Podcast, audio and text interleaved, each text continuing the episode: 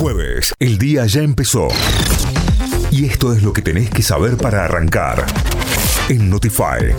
Vamos a las noticias que llegan desde nuestra página web notify.com.ar. Ya es oficial el refuerzo alimentario para adultos sin ingresos.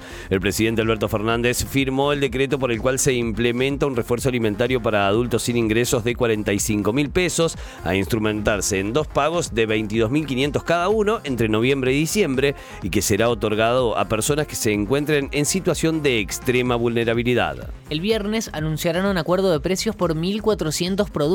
El ministro de Economía, Sergio Massa, adelantó que mañana anunciará el programa Precios Justos para que 1.400 productos mantengan sus precios por cuatro meses. Según adelantó el mismo Massa, habrá productos de primera marca, pero también de bienes que producen los propios supermercados que quieren competir. Oscar González extendió su licencia hasta mayo de 2023. El legislador, vicepresidente segundo de la legislatura, pidió una nueva licencia, en este caso por seis meses. Su lugar será ocupado por la legisladora Nadia Fernández. Por su parte, en la causa judicial en la que está imputado por el delito de homicidio culposo agravado, González fue citado a indagatoria por la fiscal de cura brochero Analía Galarato. Instituto agotó las plateas altas para la final con estudiantes. Los socios de la Gloria compraron todos los tickets de plateas altas de cara a la gran final por el ascenso a primera que se va a jugar el sábado 19 de noviembre en Alta Córdoba. Por ahora solo pueden comprar sus tickets socios con nivel de prioridad 1 y 2, mientras que los del grupo de prioridad 3 tendrán su chance de acceder mañana a las entradas a partir de las 8 y media de la mañana.